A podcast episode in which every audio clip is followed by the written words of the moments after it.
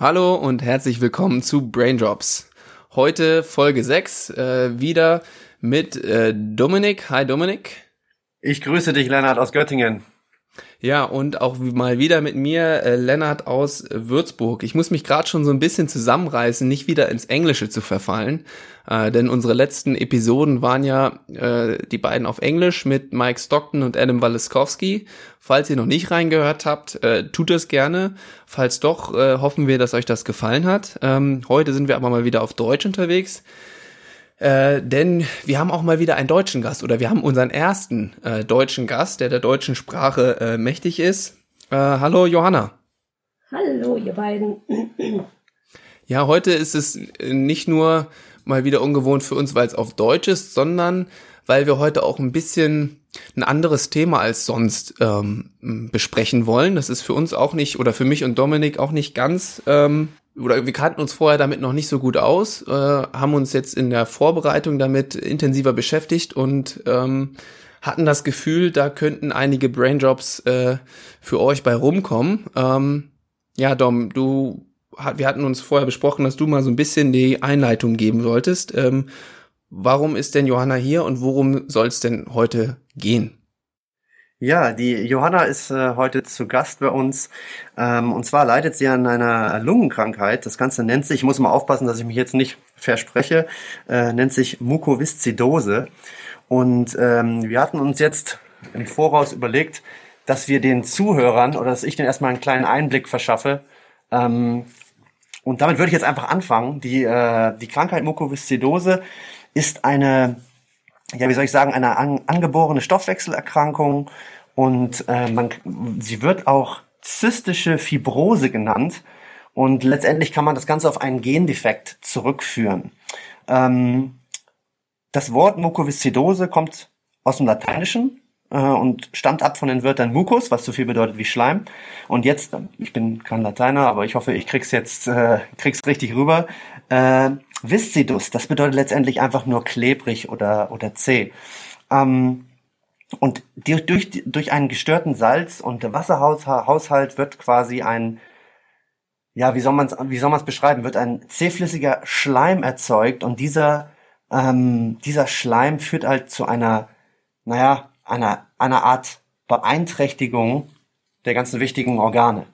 Ähm, und am meisten betroffen ist, ist dabei vor allem die Lunge aber auch vor allem die Bauchspeicheldrüse. Ähm, ganz besonders äh, ist die, verschlechtert sich zunehmend mit der Zeit die Lungenfunktion, da die, äh, da eben diese tendenziell immer mehr und mehr verschleimt, beziehungsweise von diesem klebrigen Sekret verstopft wird. Johanna, ich, äh, ja, ich, wie gesagt, ich habe mich äh, natürlich äh, sehr, sehr intensiv mit dem Thema äh, auseinandergesetzt. Ich hoffe, ich habe das jetzt halbwegs ja, in die richtige Bahn ge, äh, geleitet. Ich muss jetzt vielen Dank, das freut mich. Ähm, was ich aber auf jeden Fall noch mal vorher sagen muss, ähm, wir haben natürlich hier alle Sicherungs äh, Sicherheitsmaßnahmen sozusagen getroffen. Johanna sitzt vor, vor mir mit dem Mundschutz. Ich trage einen Mundschutz. Wir haben äh, vorher den Raum nochmal gut gelüftet, ganz genau. Und Johanna, korrigiere mich, wenn ich falsch liege, aber du hast auch mit deiner Ärztin nochmal gesprochen, ob ja. wir das hier wirklich genau. in dem Setting so machen können. Ja. Warum, wieso, weshalb das so wichtig ist. Ich kann mir vorstellen, dass wir da jetzt auf jeden Fall im Laufe des Podcasts äh, ja. oder Podcasts noch äh, genauer drauf zu sprechen kommen. Ja. Ähm, um das Eis so ein bisschen zu brechen, du hast ja gesagt, du bist ein bisschen nervös? Bisschen sehr, ja. Ein bisschen sehr. Hast du schon mal einen Podcast aufgenommen? Warst du schon mal zu Gast in einem Podcast? Nee, tatsächlich nicht. Das, äh, ich hatte jetzt letzte Woche ein Interview mit dem Göttinger Tageblatt, aber da wusste ich halt, ich kann es nochmal lesen und das gesprochene Wort wird nicht ähm, so aufgenommen, wie es aufgenommen wird. Und da kann ich halt nochmal gegenlesen. Und jetzt ja. ist halt das, was ich sage, ist, ist halt gesagt. Ne? Ich kann nichts mehr schönreden. Ganz genau. Ja. Ist uns für uns alle heute ein bisschen ungewohnt. Wir kennen uns nicht, äh, nicht, nicht so gut aus wie sonst, wenn wir uns über unseren Performance-Zeugs und Basketball und weiß nicht was unterhalten können. Äh, ja. Und du bist heute zum ersten Mal dabei. Ich glaube, wir kriegen das trotzdem heute gut hin und äh, Ich denke auch. Ich hab Bock. Ja. Ja, ich, ähm, ich habe in der Vorbereitung äh, habe ich auch online mehrere Interviews gelesen, auch mit, äh, mit anderen Mukoviszidose-Patienten oder Patientinnen. Und ich habe mir halt immer die Frage gestellt, wie kann ein Laie sich das denn vorstellen? Ja, und äh, ich habe im Internet äh, einen Artikel oder auch ein Interview gefunden, wo äh, eine Person gesagt hat, dass man sich das ungefähr so vorstellen könnte, als wenn man tagsüber äh, die ganze Zeit durch einen Strohhalm atmen würde. Kannst du das bestätigen? Ist das ein gutes Beispiel oder? Hm, ich finde es schwierig. Ich will derjenigen jetzt nicht zu nahe treten, aber ähm, ja, ich würde es eher vergleichen mit diesen Atemmasken, die Sportler beim Sport aufziehen oder wie sie es vor, ich weiß gar nicht, wann das, wann die in waren, vor einem Jahr oder so. Ja, ja. Ach, diese schwarzen, riesigen Genau, Teile da. ich glaube, diese Phantommasken, so wurden sie, glaube ich, genannt. Genau, da, die, da wird ja auch, ähm, glaube ich, ich weiß nicht, wie die funktionieren, aber es ist halt, es fällt halt schwieriger zu atmen, damit sich die Lunge halt natürlich noch mehr anstrengt und noch mehr Sauerstoff ähm, kriegt. Und ähm, so würde ich das eigentlich, glaube ich, eher beschreiben als durch einen Strohhalm. Oder anderes Beispiel, ich meine, ich weiß jetzt nicht, ob ihr in die Berge geht oder in, in äh, Wandern geht, aber wenn ihr gesunden auf dem 4000er steht, dann ist die Luft halt knapp und so ja. würde ich das auch vergleichen ungefähr. Also das ist schwer zu atmen und jeder kleine Schritt, also in schlechten Tagen, ich glaube, das mit der Atemmasken ist ganz, ist ganz gut. Okay, ja. interessant. Du hast jetzt, wir haben jetzt natürlich viel, du hast gerade viel über die Atmung gesprochen. Könntest du, könntest du, könntest du uns beschreiben, wie sich denn diese Symptome generell auch noch anderweitig äußern? Ja, also es gibt natürlich die, die Atem, Atembeschwerden, ähm, für Symptome. Dadurch, dass die Bauchspeicheldrüse ähm, betroffen ist, müssen wir natürlich Medikamente nehmen, damit wir ähm, nicht unbedingt abnehmen, ähm, also Enzyme nehmen.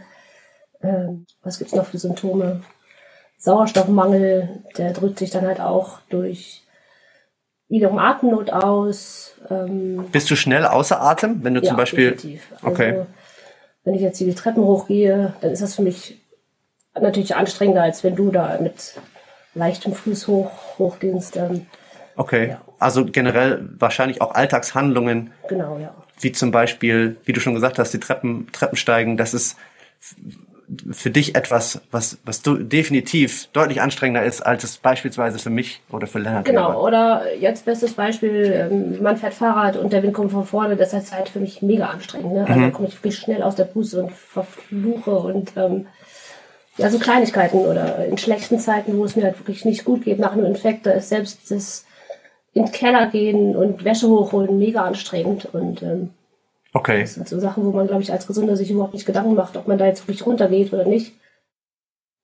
Und ja, Lennart, go. Ach so, ja, ich, ich wollte mal äh, so ein bisschen nachfragen, wie, was wären denn Möglichkeiten äh, für eine für eine Besserung? Also ich habe mich ja auch so ein bisschen informiert und da wird dann, ich glaube so als letzte Maßnahme, also wenn die Lunge wirklich nicht mehr so gut funktioniert, dass es dann um schnell um Lungentransplantationen geht. Mhm. Ja. Ähm, aber das ist dann ja auch nicht äh, die das Allheilmittel. Also irgendwie erst erstmal ist es ja total ist das ja eine total krasse Operation und es ist auch nicht gesagt, dass das dass der Körper die annimmt, wenn ich das richtig verstanden habe. Genau, ja. Ähm, kann, kann diesen Schritt überhaupt äh, jeder gehen oder? Ähm, glaube, es kann in jeder gehen, würde ich behaupten. Ähm, man muss halt psychisch wirklich gefestigt sein und dahinter stehen, weil natürlich die Psyche auch sehr viel ausmacht. Gerade auch mit dieser Krankheit glaube ich, dass es wichtig ist, die Psyche oder eine gute psychische Verfassung zu haben und ähm, man muss die körperlichen ähm, den körperlichen Zustand dazu haben. Also man darf nicht zu schlecht von der Lungenfunktion her in die Transplantation gehen. Wenn man es zu früh macht, ist es aber auch nicht gut. Also es gibt so einen Richtwert bei der Lungenfunktion, ähm, von dem Lungenfunktionswert, ähm, der liegt bei 30 Prozent. Also eine Gesunde hat, glaube ich, eine Lungenfunktion von 100, 100, also ab 100 aufwärts, glaube ich. Und ähm, bei einer Lungentransplantation sagt man, wenn man einen Wert von ungefähr 30 Prozent hat, dann sollte, mich, dann sollte man sich langsam Gedanken darüber machen, ob man bereit für so eine Lungentransplantation ist und ähm, ob man das möchte und dann, ja, Und, und wenn das dann geglückt ist, ähm, sage ich jetzt mal, und der Körper hat die angenommen, OP ist mhm. gut verlaufen, ist das dann ähm, also einfach, aber dann geht die Krankheit ja ganz normal weiter quasi. Also die Lunge wird dann ja genauso angegriffen, oder? Ja, nicht genauso. Sie ist, äh, sie, es ist ja eine gesunde Lunge, natürlich. Mhm. Ähm, die wird irgendwann im Laufe der Jahre auch wieder schlechter, weil das, sie kriegt natürlich wieder die Lunge verstopft, aber ähm, die Leute, die ich kenne, die transplantiert wurden, sagen halt, das ist so ein, ein, eine Lebens, Lebensveränderung, dadurch, dass sie halt nicht mehr Probleme mit dem Atmen haben und dadurch nicht mehr schlapp sind und dadurch nicht mhm. sich Gedanken machen darüber, ob sie jetzt die 15 Treppen hochgehen müssen oder ob sie es schaffen oder ob sie jetzt, was ich beim Einkaufen irgendwen fragen, können sie mir die Wasserkiste schleppen. Das ist halt alles weg und man hat natürlich durch die Medikamente, Immunsuppressiva, mega viele andere Nebenwirkungen wie, ähm, ich weiß nicht, was es alles gibt, aber äh, diverse andere äh, Nebenwirkungen, die mir jetzt nicht einfallen. Aber ja, die sagen halt alle, diese Nebenwirkungen sind nichts im Vergleich zu einer Atemnot vor der Lungentransplantation. Okay. Und diese, diese Lungentransplantation, ist das letztendlich, wie soll ich sagen, ist das so der, der letzte Strohhalm, an den man sich klammert? Oder ähm, ist das so, dass du jetzt zum Beispiel auch, dass, wenn du jetzt die Entscheidung, du selber die Entscheidung triffst, ja, ich mache das, könntest du das auch schon jetzt machen oder weißt du, was ich meine? Ja, also es ist schwierig. Ich habe lange gesagt, ich möchte keine Lungentransplantation machen. Jetzt, also meine Werte sind jetzt so um die 30 Prozent, mal mehr, mal weniger, mal zwei Prozent mehr, mal 36, mal 25 Prozent. Mhm. Und ich habe mich eigentlich vor Jahren dann dazu entschlossen, dass ich das machen möchte. Und ich habe da auch, ähm, ich stehe da auch zu 100 Prozent hinter. Und ähm, genau, ich könnte mich jetzt wahrscheinlich auf eine Liste setzen lassen. Das Problem ist einfach, klar, die Organsituation in Deutschland ist nicht besonders gut. Und mhm. dann das andere ist auch, ich weiß ja auch nicht, ob die Lungenfunktion, äh, ob die Lungentransplantation gut geht. Also ich könnte natürlich jetzt in dem Zustand, wie ich bin, natürlich noch, wenn es gut läuft, 15 Jahre ähm, so weitermachen. Ja. Natürlich mit Einschränkungen, aber ich man weiß halt nicht, ob die Lungentransplantation gut geht. Und es kann ja auch dann vorbei sein. Also es ist schwierig, den richtigen Punkt, Zeitpunkt zu finden, sich zu sagen, ich lasse mich jetzt auf diese Liste setzen. Also, okay. Wow. Ähm, von der körperlichen Verfassung wäre ich jetzt natürlich äh, relativ gut dran. Aber ähm, äh, darf ich kurz fragen, Zeit, wie alt bist ja. du? Äh, ich bin 36. Mhm. Ähm, ich hatte vielleicht, sorry, wenn ich dich unterbreche, ich hatte am Anfang gesagt, dass äh, diese Krankheit eine angeborene Stoffwechselerkrankung mhm. ist. Das bedeutet, dass du das, seitdem du auf die Welt gekommen bist, quasi an dieser Krankheit genau. leidest. Genau, also ähm, die Krankheit wurde mit drei Monaten festgestellt, als ich drei Monate war und ähm, sie wurde dadurch festgestellt, ich hatte halt einen Blähbauch, ähm, weil die Bauchspeicheldrüse hat nicht richtig funktioniert. Bauchschmerzen und ähm, dann wurde es relativ dramatisch. Ich habe da gerade auch die letzten Tage noch mit meiner Mama und meinem Papa drüber gesprochen. Ähm, die haben ja gesagt, wir wussten nicht, was du hast, weil du warst eigentlich ein kleines, quick, lebendiges Mädchen, aber hast halt immer geweint und hast halt immer äh, Durchfall, dadurch, dass es halt alles nicht funktioniert hat und dann irgendwann wurde es halt irgendwann dramatisch und ich hatte Ödeme am Körper und Wassereinlage mhm. und die Leber und die Niere haben nicht mehr funktioniert und dann ja, bin ich, glaube ich, per Notfall in die Klinik gekommen und musste Tru Bluttransfusion kriegen und zwar wirklich ähm, ja, Lebensgefahr. Und dann sind sie irgendwann draufgekommen und haben gesagt, ja, machen wir mal einen Schweißtest, wie es halt gemacht wird. Und ähm, so wurde das dann erkannt. Wie und, kann man sich so einen Schweißtest vorstellen für die, für die Hörer? Was? Ja, also ich habe tatsächlich gerade vor einem Jahr wieder eingemacht, weil ich ein neues Medikament ausprobiert habe. Ähm, da wird halt tatsächlich einfach ähm, Du kriegst eine kleine, kleine Schale auf den Arm geklebt, darüber wird, das wird festgeklebt, darüber wird dann ein, eine Wärmflasche oder ein Wärmehandtuch gedingst, ähm, und dann wird da dein Schweiß gesammelt einfach. Also ganz, ganz einfach. Ganz einfach. Wird mit der ähm, Nadel aufgezogen und dann wird da der Test gemacht.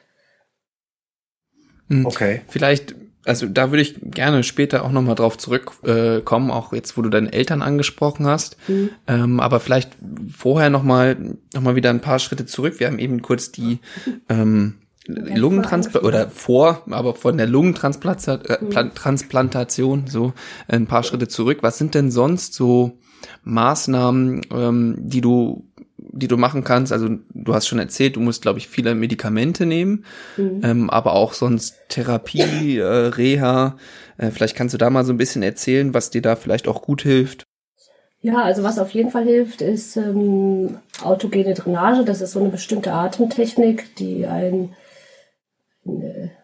Belgier erfunden hat vor Jahren. Da geht es halt darum, mit einer bestimmten Atemtechnik, wie gesagt, das Sekret ähm, aus der Lunge herauszuatmen quasi. Und das ist eigentlich äh, etwas, was wirklich hilft. Dann inhaliere ich ganz viel mit äh, Bronchien erweiternden Mitteln und mit Antibiotika. Dann mache ich, wie gesagt, Physiotherapie. Und ähm, alle vier, fünf, sechs Monate gehe ich ins Krankenhaus und mache da eine Antibiotikatherapie per Tropf ähm, für drei Tage. Den Rest mache ich dann zu Hause um einfach die Keimsituation in der Lunge einfach mal, ich sag mal, draufhauen. Und ähm, ja, das sind so die Therapien, die ich mache. Sport natürlich, in, so wie es bei mir halt geht, von der Gesundheit her. Und äh, ja, da hat man, ist man gut beschäftigt den ganzen Tag. Okay, und du hast gerade gesagt, du gehst drei Tage ins Krankenhaus. Mhm. Das bedeutet, dass du dann auch drei Tage dort bleibst? Genau, also ich gehe Dienstags bis Samstags meistens, also genau ins Krankenhaus. Da werde ich dann quasi eingestellt auf die Medikamente, beziehungsweise das muss halt gemacht werden, weil gerade in den ersten zwei Gaben der IV-Therapie ähm, kann es halt zu einem ähm, allergischen Schock kommen. Und damit das nicht bei zu Hause passiert, muss man es halt im Klinikum überwachen. Und dann kann ich aber nach Hause gehen und diese zwei Wochen auch noch zu Hause zu Ende machen. Ich muss immer alle acht Stunden ähm, muss ich halt diese, ähm, diese Antibiotika äh, per Tropf ähm, Dann hast du quasi einen Zugang äh, gelegt bekommen. Genau, genau ich habe einen Port, weil meine, ähm, ich weiß nicht, wisst ihr, was ein Port ist? Das bekommt man, bekommt man gelegt.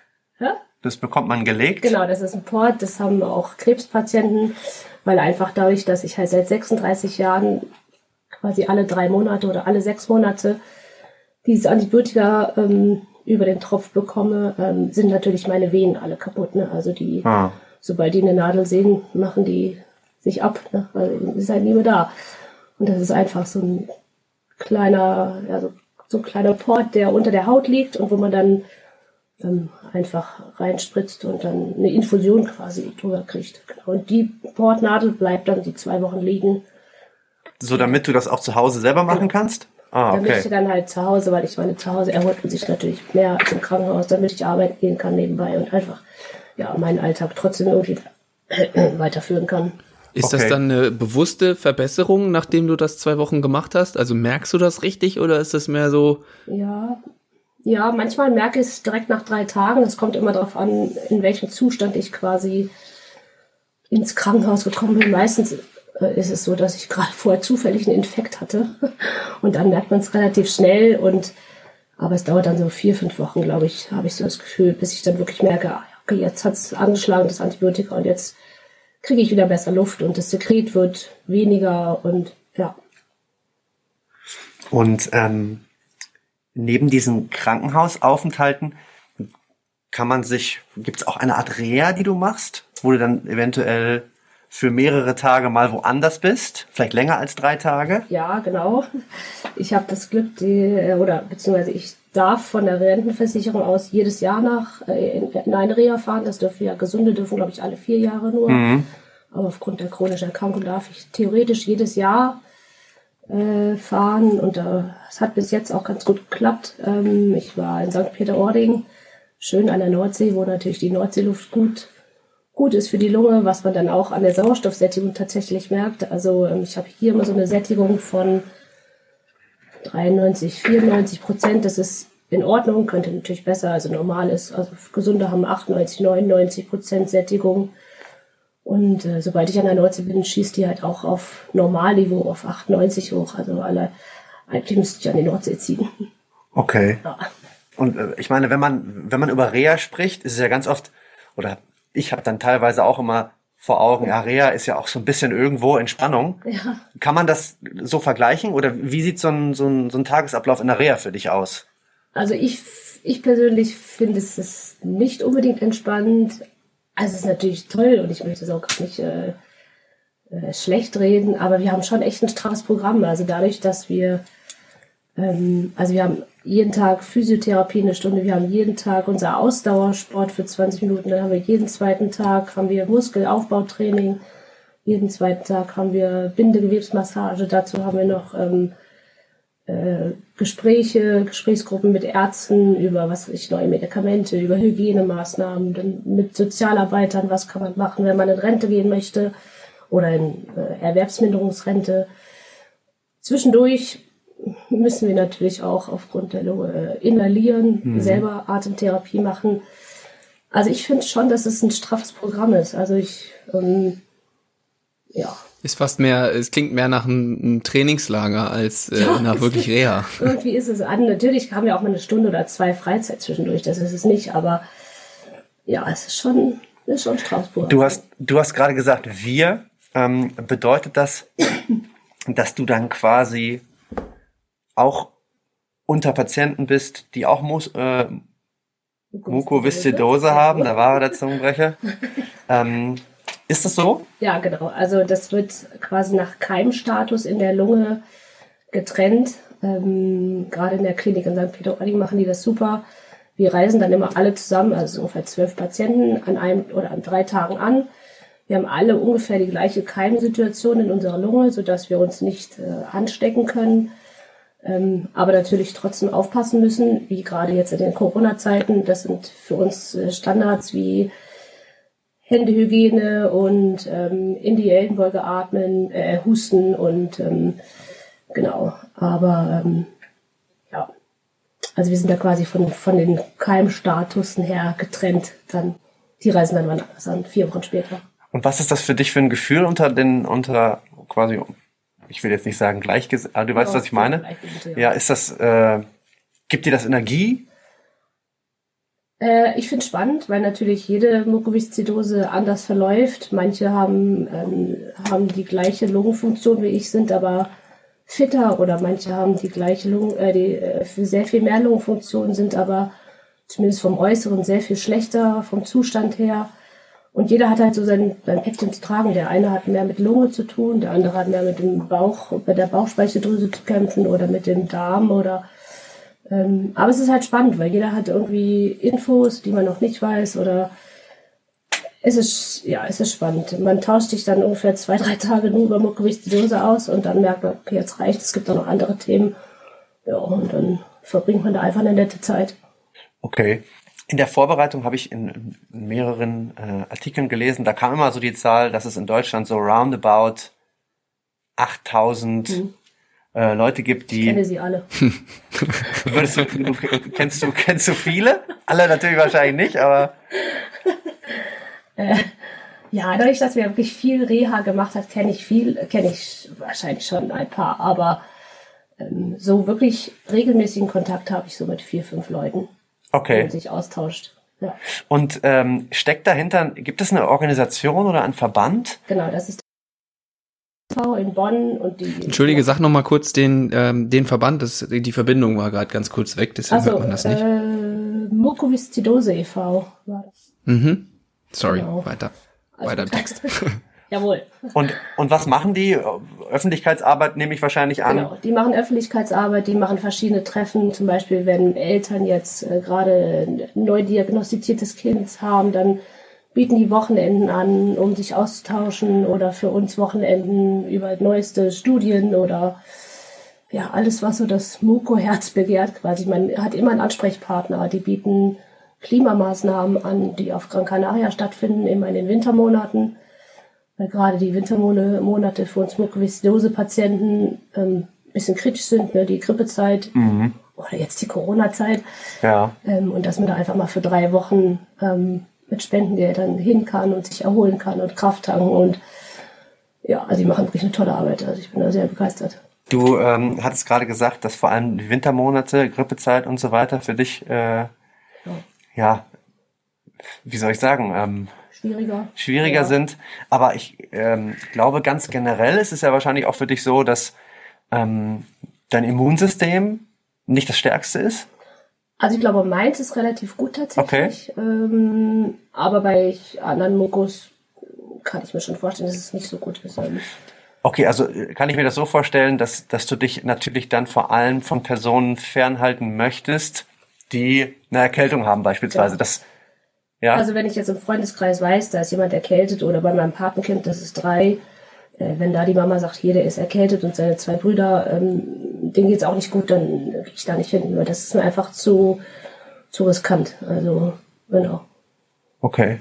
Aber da muss ich sagen, dass da auch meine Freunde wirklich mitdenken, dass sie dann halt sagen, hier, Rosi, mir geht's nicht gut, ich bin nicht so fit, vielleicht treffen wir uns nicht. Mhm.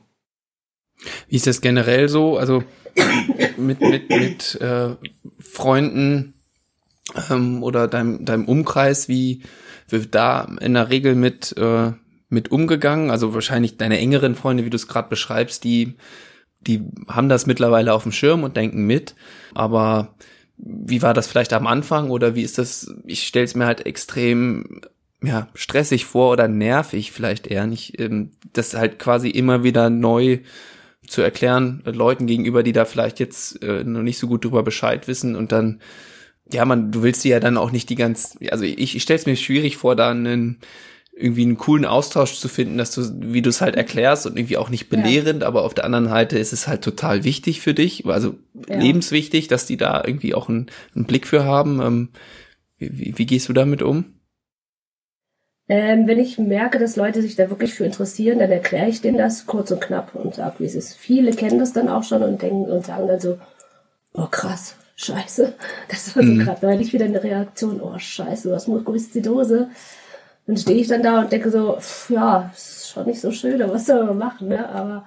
Ja, also ähm, genau, das ist ein bisschen das, was ich meine, weil du, darum genau. geht's dir dann ja nicht. Du brauchst ja jetzt nicht ähm, tausend Mitleidsbekundungen von jedem, der dich kennenlernt. Äh, und dann, nee. ich meine, die Gespräche ähneln sich dann ja auch immer irgendwann wahrscheinlich. Genau, ja.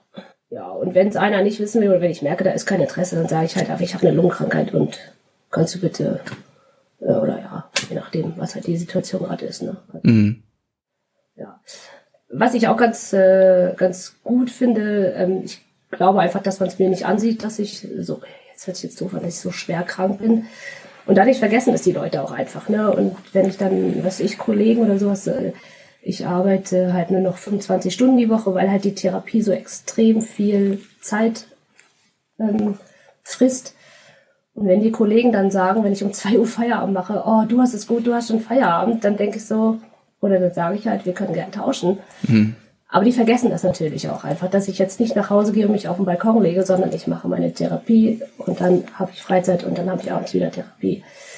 Das ist so ein bisschen einerseits ganz gut, dass sie es nicht immer dran denken oder wenn sie mich sehen, denken sie, oh Gott, die arme Rosi, die ist krank. Ähm, aber andererseits denke ich auch manchmal so, oh Mann, ey, ich will mich nicht mal erklären müssen, warum ich jetzt schon wieder Feierabend habe oder warum ich halt während der Woche nicht bis um elf irgendwo sitze, weil ich dann mal weiß, ich muss hinterher noch inhalieren und so weiter. Also es ist ja nicht so, dass ich um elf nach Hause gehe und dann ins Bett gehe. Ja, das kann ich total äh, nachvollziehen. Ja, das ist so ein bisschen Fluch und Segen zugleich, muss ich sagen. Mhm. Man hat halt kein abes Bein, dann weiß man, okay, die hat halt kein Bein mehr. Mhm. Ja, ja, ja. Aber so sieht man es halt nicht. Ne? Also ich kann das ja nur bestätigen. Äh, ich weiß gar nicht, ob wir es schon erwähnt hatten. Ich, äh, ich muss mal auf den Zettel schauen, weil ich kenne dich eigentlich gar nicht unter Johanna. Ich kenne dich eigentlich nur unter Rosa. Mhm. Ich weiß nicht, äh, ich weiß gar nicht mehr, wie es dazu gekommen ist. Das ist eine andere Geschichte, die ich lasse bei dir. Okay, aber auf jeden Fall sage ich jetzt nur noch Rosa. Ja. Und ich kenne dich seit acht Jahren und du hast gerade so schön gesagt, äh, dass man es dir nicht ansieht.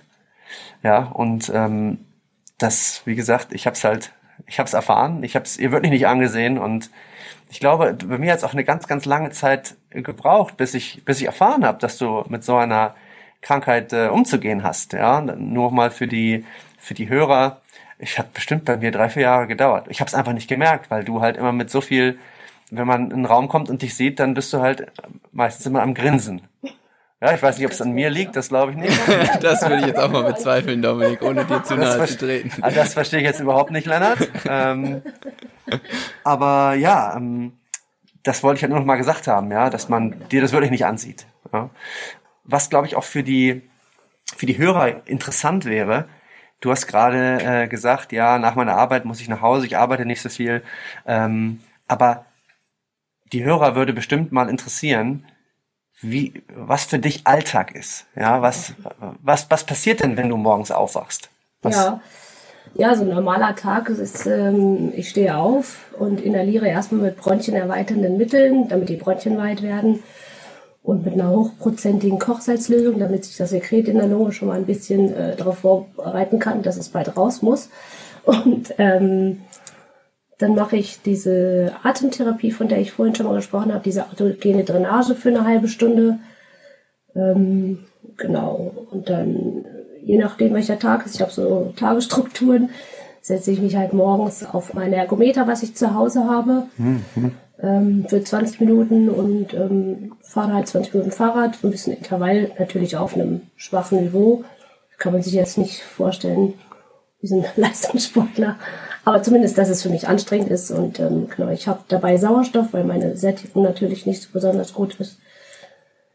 Ähm, deswegen mache ich das auch nicht mehr im Fitnessstudio. Ich hätte es natürlich auch im Fitnessstudio machen können, aber so groß ist mein Selbstbewusstsein dann doch nicht, dass ich mich mit Sauerstoff auf so einen Ergometer setze draußen. Also äh, ja, da komme ich vielleicht irgendwann auch mal hin. Aber genau, und dann inhaliere ich Antibiotika und dann sind zwei Stunden um und dann gehe ich zur Arbeit. Ja, dann arbeite ich bis zwei, halb drei und dann ähm, ja, gehe ich nach Hause, setze mich wieder an mein Inhaliergerät, inhaliere wieder ähm, hochprozentiges Kochsalz, mache wieder eine halbe Stunde ungefähr meine Atemtherapie. Ja, und gucke, was der Tag so bringt. Und abends ist dann das Gleiche. Also dann, puh, das ist natürlich eine ganze Menge, ja. Also dann gehen, wie viele Stunden gehen dafür drauf? Ja, ich habe es tatsächlich mal so, ich glaube, es sind so vier, fünf Stunden. Pro Tag. Ja. In guten Zeiten, also wenn es mir gut geht. Wenn ich natürlich gerade einen Infekt hatte, dann ist das natürlich mehr, weil ich mehr Atemtherapie machen muss, mhm. um äh, ja, das Sekret einfach zu mobilisieren und rauszu. Genau, abends mache ich Mobilisationsübungen, beziehungsweise jetzt dank Corona habe ich zum Yoga gefunden. okay. Ja, Physiotherapie einmal die Woche. Einmal, ja. das ist fest, einmal die Woche? Ja, seit Jahren, ja. Okay. Und also was wird da dann gemacht? Ja, Lennart? Nee, äh, geh ruhig da erstmal drauf ein. Ich merke mir meine Frage. okay. Ähm, die macht auch ähm, Mobilisationsübungen, die ist auch Osteopathin, ähm, die macht auch Atemtherapie, also die geht dann quasi immer auf meine aktuellen, in Anführungszeichen, Beschwerden äh, ein. Ja, die kenne ich aber auch schon seit, ich glaube, 25 Jahren. Also, okay. Ja, die weiß, die guckt mich an und sagt, okay, ich weiß, was wir machen. Das hilft natürlich enorm, ne? Ja, das ist super, ja. Ja, ich wollte gerade noch mal so ein bisschen, ich habe es ja vorhin schon mal kurz gesagt, Reha, habe ich den Vergleich mhm. zum Trainingslager gezogen und ja, ist richtig. Ähm, auch jetzt, wenn ich mir so deinen deinen Tagesablauf anhöre, finde ich, ist schon irgendwie auch eine Parallele da zu einem zum Leistungssport irgendwo, ähm, weil du, weil dein Alltag halt dadurch so bestimmt wird, wobei ähm, deine Motivation natürlich eine ganz andere ist. Also wir hatten ja bis jetzt hier ja. für neue Hörer immer Gäste, die, also viele, jetzt die letzten beiden Gäste waren äh, professionelle Basketballspieler.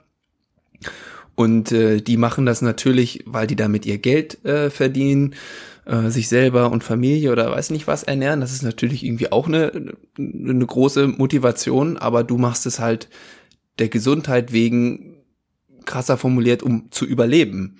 Ähm, ja, genau. Und das ist natürlich, wir haben auch in anderen Folgen auch immer noch von, Dom hat immer so schön gesagt, wie er seine Athleten dazu ähm, bewegen will, sich mehr Gedanken über ihren Körper zu machen, da braucht er so eine Art Buy-in. Und dein Buy-in ist halt dein, dein Leben. Ähm, ja. Und wie, wie schaffst du es da, deine Disziplin aufrechtzuerhalten? Weil also ich selber spiele jetzt auch schon ähm, ein paar Jährchen Basketball und wenn ich so eine Saison überlebt habe, dann freue ich mich schon auf die bei uns, wir nennen das äh, Off-Season. Also so, wenn ja. halt gerade mal keine Saison ist und ich mich nicht direkt fit machen muss für die nächste, dann nehme ich mir mal zwei, drei Wochen, sage ich jetzt, vielleicht werden es auch ab und zu mal ein paar mehr, äh, einfach frei und denke mir so, geil, jetzt habe ich damit, das macht mir natürlich schon Spaß und so, Basketball zu spielen, aber damit habe ich jetzt nichts mehr zu tun, mit Krafttraining, mit Physiotherapie, ja. mit auch mal Ernährung ein bisschen äh, äh locker zu lassen. Ähm, ja, also deswegen nochmal die Frage, wie schaffst du es da, die, die Disziplin aufrechtzuerhalten? ich glaube einfach, ich weiß, wofür ich es mache. Also ähm, ja, also ich will halt möglichst lange, möglichst gut leben. Und ähm, da ist das einfach äh, völlig selbstverständlich. Und ich meine, so wie wir jeden Tag Zähne putzen, ist für mich halt jeden Tag äh, diese, ich sag mal, Scheißtherapie zu machen. Ähm, ja, ich glaube, das ist einfach, man muss es vielleicht auch einfach in sich drin haben, dass man ein bisschen diszipliniert ist. Ich war nicht immer diszipliniert. Ich glaube, bis zum 14. Lebensjahr war ich äh, die mieseste Patientin, die es gibt. Ja, aber irgendwann habe ich dann, ähm, ja, bis zum 14. Lebensjahr ging es mir, glaube ich, auch relativ schlecht. Und dann habe ich halt andere Therapien begonnen und ich bin in die MHH nach Hannover gewechselt und dadurch äh, habe ich bessere Therapien bekommen. Da habe ich dann auch mit Basketballspielen angefangen. Ich bin zwar klein, aber unheimlich schnell. Zumindest auf die ersten zehn Meter, dann ist natürlich Schluss. Ich glaube einfach dadurch, ja, dass ich, äh, es ist halt einfach da und ähm, ja. Krass, du hast auch Basketball gespielt. Äh, hier in Göttingen, wo ja, war, oder in Hannover? Bei oder? der BG, bei, ähm, jetzt fällt mir der Trainer nicht mehr ein. Matthias Meller, vielleicht kennt man ihn noch. Nee, sagt mir nichts mehr. Und wie lange ja, hast du gespielt? Kurz, ähm, tatsächlich bis zum 18. oder 20. Lebensjahr. Dann habe ich aber eine Thrombose bekommen und dann musste ich äh, Blutverdünner nehmen und da war dann äh, Schluss mit Basketball. Und dann habe ich halt so ein Fitnessstudio gefunden. Ich glaube, mein Glück ist auch einfach, dass es mir unheimlich viel Sport macht, äh, Spaß macht, Sport zu machen. Ich glaube, das ist auch einfach. Also, also das hilft dir total, ne? Ja. Ist ja auch in deinem Tagesablauf äh, auf dem auf dem Fahrrad sitzt ja auch dann zu Hause. Ja. Generell wie würdest du sagen, was für eine generelle Rolle spielt Sport in deinem Leben? Ich meine, du musst, scheinbar ist es ja auch Part. Das ist wichtig, ja, genau. Ähm, also, wie gesagt, mir macht es halt einfach dadurch mega Spaß. Ähm, es kommt natürlich auch immer da wieder auf den Gesundheitszustand an. Aber sobald ich irgendwie fit bin, versuche ich mich mit ähm, Krafttraining fit zu halten. Das geht natürlich wie auch im Athletikum ganz gut. Mit der ähm, Genau, ja, meine Ergometer fahren dreimal die Woche. Aber ich muss auch sagen, wenn ich Urlaub habe, habe ich Urlaub und dann mache ich keinen Sport. Also es gibt auch diese Off-Season für mich. Oder Wochenende, ne? Da Aber da sprechen wir dann nicht von, von dem Inhalieren, äh, Medikamente nee, nehmen und so weiter. Das, das gibt immer, ne? Also das, das. Nur fürs Ergometer fahren. Ja, also Sport gönnst du dir auch mal ein paar, manchmal ein paar Tage frei, aber. Ja, also ähm, Inhalieren und so, das wird immer weitergemacht, aber das Ergometer ist jetzt nicht mein bester Freund. Das verstehe ich. Das ist, dann, das ist dann quasi meine, meine Auszeit. Äh, ja, der Urlaub halt. Wenn man jetzt deinen Alltag mit dem Alltag, naja, meinetwegen, wir können ja jetzt Lennarts Alltag oder meinen Alltag nehmen, damit vergleicht, dann ist das natürlich ein gravierender Unterschied. Wie gehst du damit um, dass dein Alltag immer anders ist als, sagen wir mal, der Alltag von einem, der nicht mit dieser Krankheit zu kämpfen hat? Tja, das ist, äh, ich weiß es nicht. Dadurch, dass es halt einfach so ist, wie es ist, ich kann mir natürlich jeden Tag die Frage stellen, warum hab, muss das, warum habe ich jetzt die Mukoviszidose, warum, äh, warum ist das so, warum muss ich jetzt hier sitzen und inhalieren, aber das bringt halt auch nicht weiter. Mhm. Ich glaube, das, das Beste ist halt einfach, das Beste aus der Situation zu machen und das halt so ja, ähm, ich kenne es ja auch nicht anders. Ja, also. ja, ja. Und also was, du hast ja vorhin gesagt, mit 14, also bis 14 warst mhm. du die schlechteste Patientin ever. Und dann, und dann hat sich so ein bisschen geändert. Also war das, war das rein ähm, dadurch bedingt, dass du dann eine neue Therapiemaßnahmen begonnen hast oder hat es irgendwie bei dir auch, ich sag mal, Klick gemacht? Ja, ich glaube beides tatsächlich. Also ähm, ja, ich meine, mit 14, da hat man andere Sorgen, als mit seiner Physiotherapeutin über den Ball zu rollen und abgeklopft zu werden oder ja. halt zu Hause Therapie zu machen oder so. Und äh, ich glaube, da war ich aber so ein bisschen rebellisch. Ja. Und ähm, ja, und irgendwann hat es halt Klick gemacht, ne? Es ist, äh, ja. Gab es da irgendeinen Moment oder eine Situation ähm, oder jemand, der dich irgendwie angesprochen hat oder dir was erzählt hat, Kontakt zu einem anderen Patienten oder äh, wie kam, gab es da irgendwie so einen Schlüsselmoment oder? Nee, kann ich mich jetzt nicht dran erinnern. Ähm, ehrlicherweise. Ich, ähm, vielleicht war, nee, weiß ich jetzt nicht. Also. Mhm. Ich sag mal, wie sieht für dich ein guter, ein guter Tag aus? Also, Ja, doch, ja, du weißt, was ich meine, äh, oder? Ja, ja, ja, ja, auf jeden Fall. Ähm, das ist eigentlich, ja, ich, wenn ich einfach merke, ich, äh, was ich, ich fahre mit dem Fahrrad zur Arbeit und merke, okay, ich kriege ganz gut Luft, dann habe ich schon das Gefühl, okay, es wird ein guter Tag. also ich sitze nicht auf dem Fahrrad und muss schon nach dem ersten oder dritten Tritt äh, nach Luft schnappen. Dann ist das für mich eigentlich schon ein guter Tag. Also klar weiß man nicht, was, was, was, äh, was noch kommt, aber ja, das ist für mich eigentlich ein guter Tag. Und dann weiß ich, ich muss meine normale Disziplin oder mein normales Programm machen, aber habe sonst in Anführungszeichen keine Sorgen. Ja, und ähm, mhm. also ja, das würde ich so sagen, ist ein guter Tag.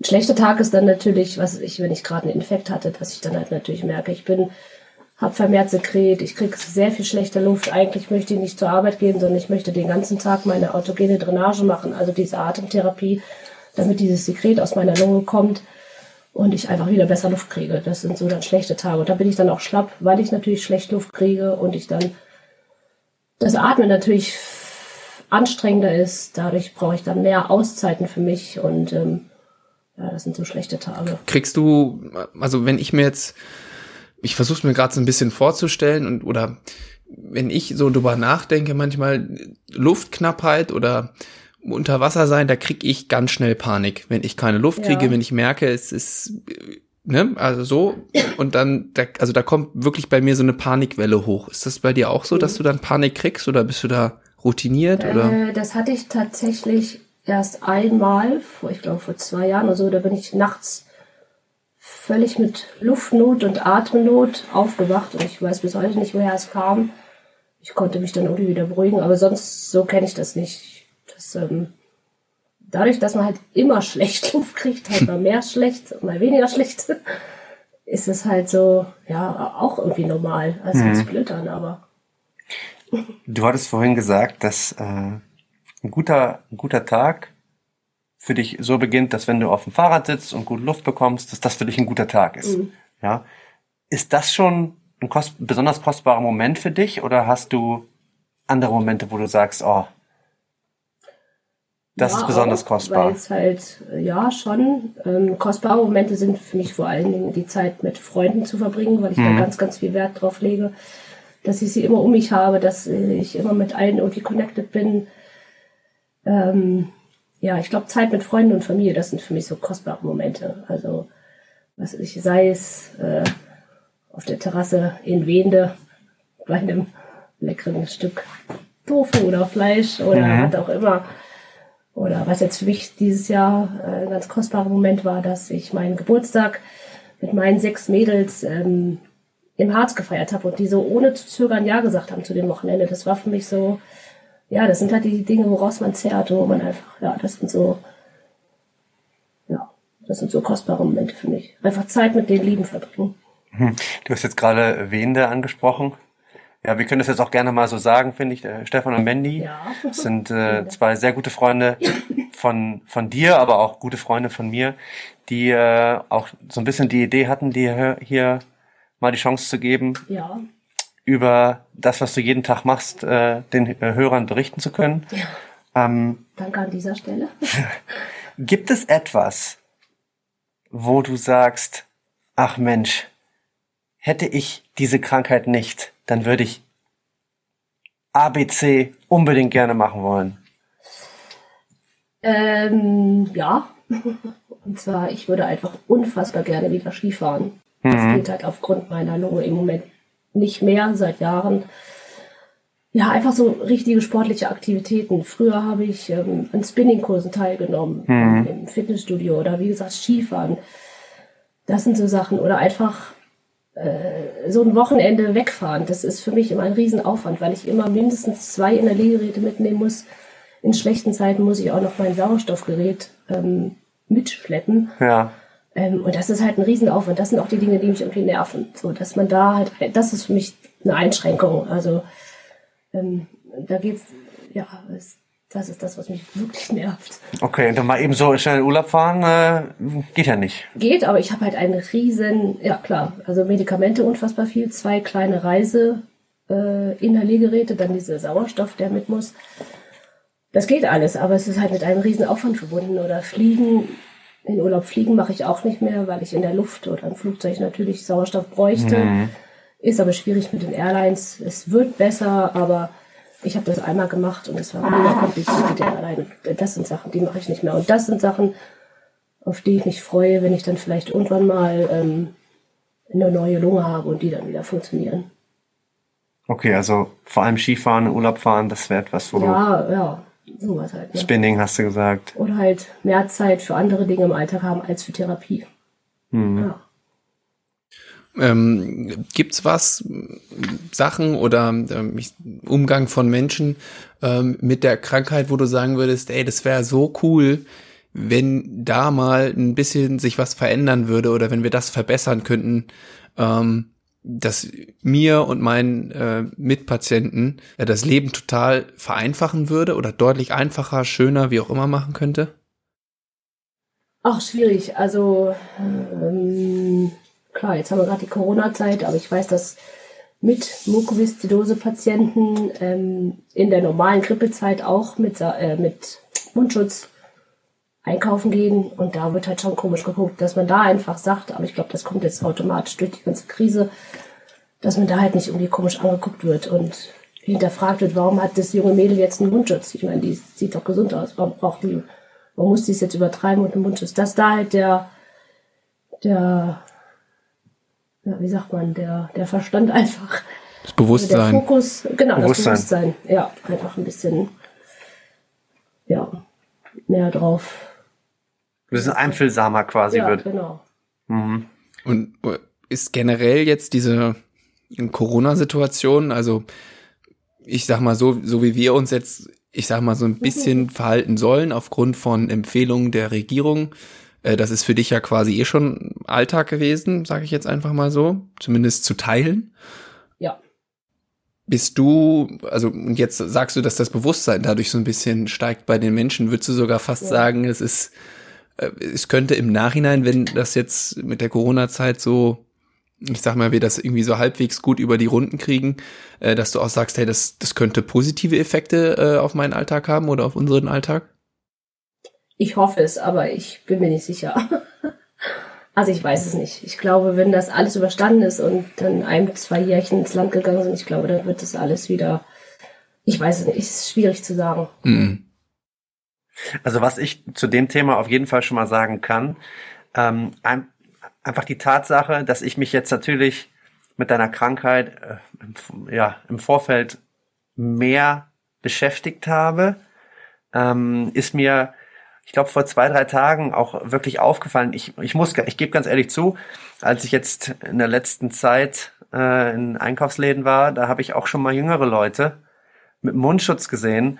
Und dann kam bei mir ja, habe ich dann teilweise wörtlich das Gefühl gehabt, hm, ist das jetzt, das ist doch jetzt auch übertrieben. Ja, aber jetzt einfach aufgrund der Tatsache, dass ich mich auch mit einer Situation auseinandergesetzt habe, habe ich da jetzt einen ganz anderen Blick drauf. Ja, und äh, dann ist mir das vor zwei Tagen auch wieder passiert. Dann habe ich gleich gedacht, ah, hm, vielleicht hat die Person ja die Gründe, ganz bestimmte Gründe, warum sie diesen Mundschutz trägt. Ja, vielleicht ist es ja nicht aus Angst vor Corona. Ja, das fand ich für mich auf jeden Fall schon mal sehr, sehr wertvoll. Ja. Und äh, ja, hat mir äh, habe ich viel, viel gelernt. Ja, und das ist äh, das ist auch, glaube ich, für den einen oder anderen Hörer interessant, dass man vielleicht nicht urteilen sollte und sagen sollte, ah, ist übertrieben, was macht der da? Warum trägt er jetzt diesen Mundschutz? So weit sind wir ja noch nicht. Ja, ja, ja das stimmt. Gibt ich glaube, das kommt jetzt auch so mit der Zeit, glaube ich, dass langsam auch der letzte Corona-Feind verstanden hat, dass es doch ein bisschen ernster ist. ja, gibt es irgendetwas, äh, wenn du jetzt die Zeit vor Corona mit der jetzigen Zeit vergleichst, musst du jetzt vielleicht doch noch an der einen oder anderen Stelle noch mehr aufpassen?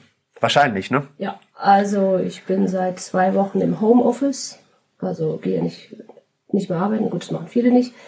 Ähm, ich habe aber auch meine Kontakte abgebrochen, die persönlichen. Klar geht jetzt viel durch WhatsApp-Call.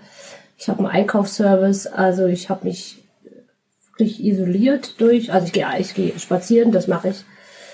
Ähm, aber ja, es ist schon äh, schon krass gerade, so dass man so seine ich war eigentlich immer viel unterwegs. Ne? Ich habe mich immer viel mit Freunden getroffen, hier und da und Sport und was weiß ich.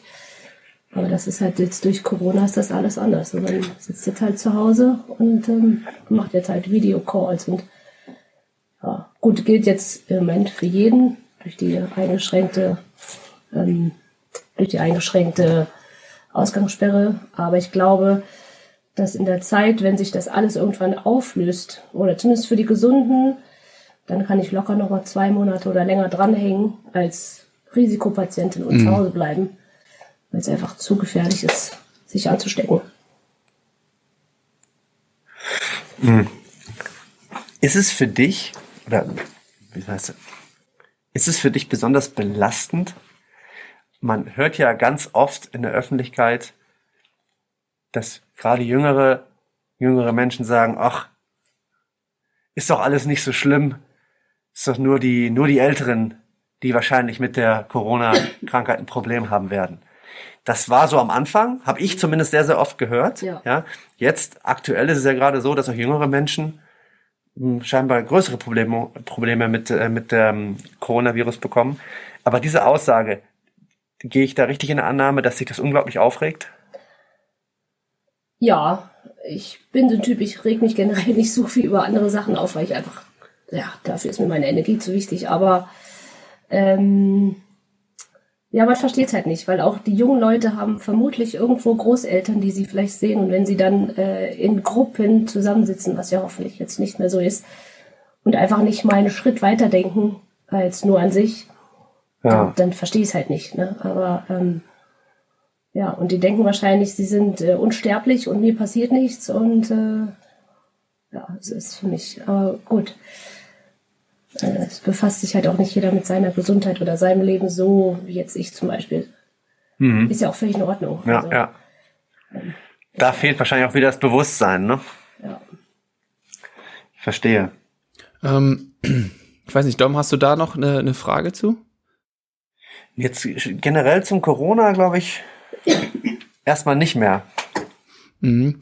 Ähm, ich, ich ich wollte gerade so ein bisschen ähm, ansetzen Richtung äh, Abmoderation. Und zwar normalerweise, also ich würde mir jetzt wünschen, dass ich sagen könnte, wir haben schon eine unfassbare Reichweite, die du jetzt nutzen kannst, um mir Botschaften zu versenden. Ich glaube, ganz so weit sind wir nicht, aber so, so ein paar Hörer haben wir mittlerweile schon. Ähm, und ähm, vielleicht gibt's da eine, eine Nachricht oder eine Botschaft, die du gerne mal ich weiß nicht, den Leuten mitteilen wollen würdest, äh, was du denen gerne mal mit auf den Weg geben würdest. Also jetzt ganz frei, muss jetzt nicht auf Corona oder so äh, bezogen sein, sondern generell, wo mhm. du einfach mal sagst, ey, das sollten die Leute sich mal auf die Fahne schreiben oder irgendwie so in die Richtung. Ja, oh, auch hier würde ich einfach sagen, ähm, den Fokus auf die schönen Dinge im Leben legen und ähm, ja, einfach ja, das Leben so nehmen, wie es kommt und das Beste daraus machen. Das wäre jetzt so das, was ich sich nicht auf klein über Kleinigkeiten aufregen und ähm, ja einfach das Beste daraus machen. Ja, das wäre sowas, was ich mitgeben würde. Ja, also ich, ich weiß nicht, Dom, wenn du noch Fragen hast, äh, leg gleich los, aber ich würde jetzt schon mal sagen, Johanna, vielen, vielen Dank, dass du dich hier äh, uns so äh, geöffnet hast gegenüber. Ähm, ja, und vor allen Dingen finde ich es wirklich sehr beeindruckend, wie du mit dieser äh, Krankheit umgehst. Ähm, ich hoffe, wir konnten mit dieser Episode so ein bisschen den Leuten noch einen Einblick verschaffen und ähm, darum, was wir, hast du noch Fragen? Wolltest du noch was hinzufügen? Ich, ich wollte dich jetzt nicht zu sehr, falls dir noch Fragen unter den Fingernägeln brennen, zu sehr abwürgen. Nein, ich äh, kann einfach nur noch mal, äh, ich kann es nur noch noch mal sagen, ja, Rosa, Vielen Dank. Ja, danke, danke. Ne? Uh, bleib so energiegeladen, wie du bist. Uh, das brauche ich dir aber nie sagen. Das war's ja schon immer. ja. Ähm, und auch nochmal von mir ganz herzlichen Dank, ja, dass du dir Zeit genommen hast äh, für uns. Ähm, das mir, Freude. Das, das freut uns äh, sehr. Und ob du es glaubst oder nicht, ich habe ja, ich habe noch eine, noch eine Frage. Ja, hau raus jetzt. Ja. Ähm, Wen würdest du nominieren für die nächste Folge oder für eine der nächsten Folgen? Hättest ja. du da wen? Äh Ich hätte da eine Idee. Ich würde den weltbesten Werwölfe-Spielleiter äh, nominieren, Bennett Hund. Bennett Hund, warum, warum Werwölfe? Ich wollte gerade fragen, what? What? Äh, what?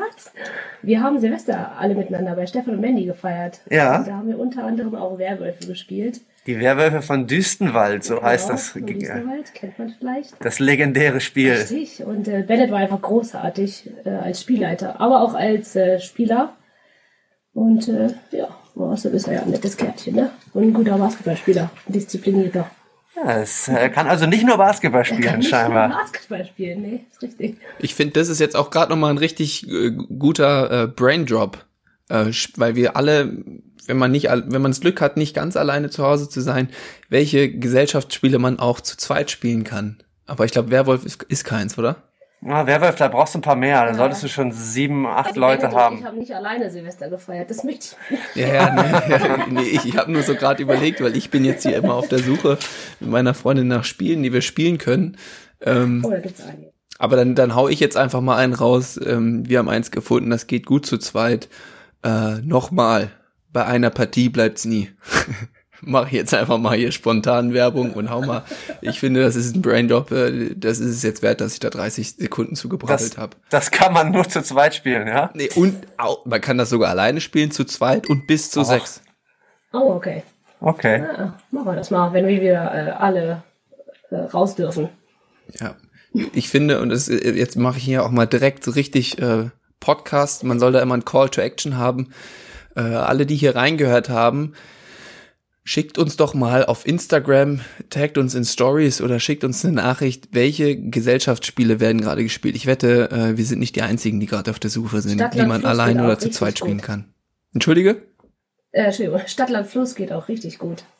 Ja, ja siehst du, Dom, hast du ein Spiel, was du gerade viel spielst? Ach, nee, nicht wirklich. Gesellschaftsspiele. Du hast keinen Spaß im Leben, ne? Nein, Chef. Ich kann, ich kann auch, kann jetzt auch eins hier, äh, ja, ich komme jetzt aber wahrscheinlich nicht Cards of Humanity oder sowas. Ich, das ist wahrscheinlich der falsche Name. Ähm, Habe ich schon mal gehört, aber ich weiß nicht, was das ist. Vielleicht, ich, wie gesagt, ich habe es jetzt nicht ganz vor Augen. Äh, irgendwie so. Ein Grandioses Spiel. Okay. Also hier nochmal der Aufruf, schreibt uns äh, per Nachricht oder taggt uns in der Story oder ich weiß nicht genau, wie man das sonst auf Instagram alles noch so machen kann. Ähm, Bennett, du bist nominiert. Dom, hast du noch ein paar Worte an den Bennett? Nee, wir lassen uns einfach überraschen. Das wird äh, eine super runde Sache. Da bin ich äh, felsenfest von überzeugt. Ja, vielen Dank nochmal, dass ihr mich äh, interviewt habt. Ich äh, bin völlig begeistert, wie viele Gedanken ihr euch gemacht habt. Wir sind ja, glaube ich, seit zwei Wochen, Dom, Ja, in ständigem Austausch und du bist am Lesen und äh, ich finde es einfach, äh, ja, finde ich toll, dass ihr euch da so hintergeklemmt und ich einfach dann gesagt habt, ja, Rosa, interviewen wir mal kurz und fertig ist. Sondern wie ihr da euch hintergeklemmt habt, das finde ich, ich, äh, ich äh, super. vielen Dank, vielen Dank. Ja, wir hoffen, wir Vielen konnten ein Dank. bisschen äh, Bewusstsein schaffen. Äh, ja, jetzt haben wir zwei Nominierungsstränge hier quasi, einmal mit Bennett und einmal noch mit Harper Camp. Ähm, Ja. Das heißt, die Hörer können sich auf weitere Folgen freuen. Auch das Ganz ist ein genau. positiver Effekt von Corona. Dominik und ich haben deutlich mehr Zeit, uns hier um den Podcast zu kümmern. Das ist auch korrekt. Genau, an dieser Stelle würde ich sagen, nochmal vielen Dank, äh, Johanna, und ähm, an die Hörer. Bis zum nächsten Mal. Ciao. Und Lennart, eine Sache habe ich noch für dich, Ja. die wir vergessen haben. Wir sind ja jetzt auch äh, über den Apple Podcast zu erreichen. Ah, ja. Genau. Ja, das ist vielleicht für den einen oder anderen nochmal int interessant. Ja, das ging über die Suchfunktion normalerweise nicht. Jetzt, wenn man den Apple Podcast öffnet, äh, diese App öffnet und dann Braindrops eingibt, findet man uns. Da kann man uns auch, jeder wie er natürlich möchte, äh, eine kleine Review da lassen. Und ja, das nochmal dazu. Und was halt auch cool ist, seit der letzten Folge mache ich mir nämlich die Mühe, Kapitelmarken zu erstellen. Das heißt, wenn man jetzt nicht, wenn, jetzt sind wir hier schon wieder eine Stunde am Drehen, wenn man jetzt nicht den Nerv hat, direkt alles zu hören, sondern irgendwie vielleicht nur so ein, zwei Themen anschneiden will. Ich, ich, ich gebe mir jetzt im Nachhinein immer Mühe, das so teilweise in Abschnitte zu unterteilen und bei Apple Podcast kann man da dann einfach draufklicken und spult dann quasi vor zu diesem, zu dieser Sequenz. Das ist irgendwie so eine ganz coole, ähm, ganz cooles Add-on, was glaube ich bei Spotify nicht geht. Wer jetzt kein Apple-Nutzer ist, äh, muss das mal bei den anderen äh, Podcast-Apps ausnutzen, äh, ausprobieren. Eigentlich müsste das da auch überall gehen. Sehr schön. Ich habe heute schon gesehen. Super. Lennart, wir sehen und hören. Jo, auf jeden Fall. Rosi, vielen Bis Dank. bald, Lennart. Bis bald. Ciao, ciao. Tschüss. Ja, ich bin's nochmal. Und zwar sitze ich hier gerade im Schnitt und bearbeite unsere Folge ein, ein wenig nach, indem ich äh, sämtliche Hintergrundgeräusche, die wir so während einer Folge von uns geben, rausfilter oder auch das eine oder andere Ä, Ö oder halt versuche zu verstecken, damit ihr wirklich das beste Hörvergnügen während so einer Folge habt. Und da höre ich natürlich auch immer mal wieder in die Folge rein. Und da ist mir dieses Mal ähm, aufgefallen, dass ich an der einen oder anderen Stelle, ich denke, Dom geht das genauso, auch ganz gern nochmal nachgefragt hätte. Äh, denn die Johanna trifft wirklich teilweise total krasse Aussagen, mit denen wir, glaube ich, im ersten Moment erstmal kurz überfordert waren und deswegen nicht direkt nachfragen konnten. Nicht, weil die Johanna uns das nicht erzählt hätte, sondern einfach, weil wir ähm, solche Gedanken auch einfach noch nicht hatten. Äh, da rede ich zum einen davon, wenn sie von ihrer Diagnose als äh, kleines Baby spricht, äh, wie das für die Eltern gewesen sein muss. Ähm, oder wenn sie von einer möglichen Lungentransplantation spricht, was das, ja, was so eine OP für sie für Auswirkungen haben könnte. In beiden Extremfällen, positiv wie negativ. Also ich im Nachhinein hätte ich mir gewünscht, dass äh, wir da noch mal ein bisschen nachgefragt hätten ähm, und ich hatte das Gefühl, dass da ein bisschen an Potenzial hinten über die Kante gefallen ist. Nichtsdestotrotz finde ich, es ist eine tolle Folge geworden. Ich habe sehr viel aus dem Gespräch mitgenommen. Gerade jetzt über Nacht hat es noch mal ein wenig bei mir nachgewirkt und ich hoffe, euch geht das genauso. Trotzdem hat sich heute die Johanna bei mir gemeldet, ähm, weil die auch noch mal was loswerden wollte und ohne jetzt äh, allzu viel dazu zu sagen, ich finde, sie hat selber so toll formuliert, dass ich euch einfach diese Sprachnachricht anhänge und ihr euch selber äh, davon überzeugen lassen könnt. Ich finde, um das ein kurz äh, ein wenig vorwegzunehmen, ist, sie macht sich da völlig umsonst Sorgen. Ähm, aber ja, hört selber rein. Bis zur nächsten Folge. Bis denn. Ciao. Guten Morgen, Lennart. Ich habe mich wieder beruhigt wegen dem Podcast. Ich bin wieder ganz normal, kein Puls mehr. Ich habe noch mal so drüber nachgedacht, auch wenn ich den Podcast jetzt noch nicht gehört habe. Ich habe so das Gefühl, dass, äh, dass das so ein bisschen rüberkommt, als würde ich 24-7, 365 Tage im Jahr ähm, Therapie machen und überhaupt nicht leben. Äh, jetzt sagte Dom mir gerade, dass du vielleicht hinterher noch, noch so eine Line machen könntest, wo einfach nochmal gesagt wird, dass es mir wichtig ist, dass ich natürlich auch äh, trotz der Mukoviszidose und trotz der ganzen Therapie ein wirklich gutes und schönes Leben habe. Ich glaube, das kommt irgendwie ein bisschen zu kurz bei dem Podcast und dass es äh, ja, dass es halt auch ein Leben neben der Therapie gibt. Ähm, ja, ich glaube, das kommt einfach so kurz, zu kurz. Wäre das machbar?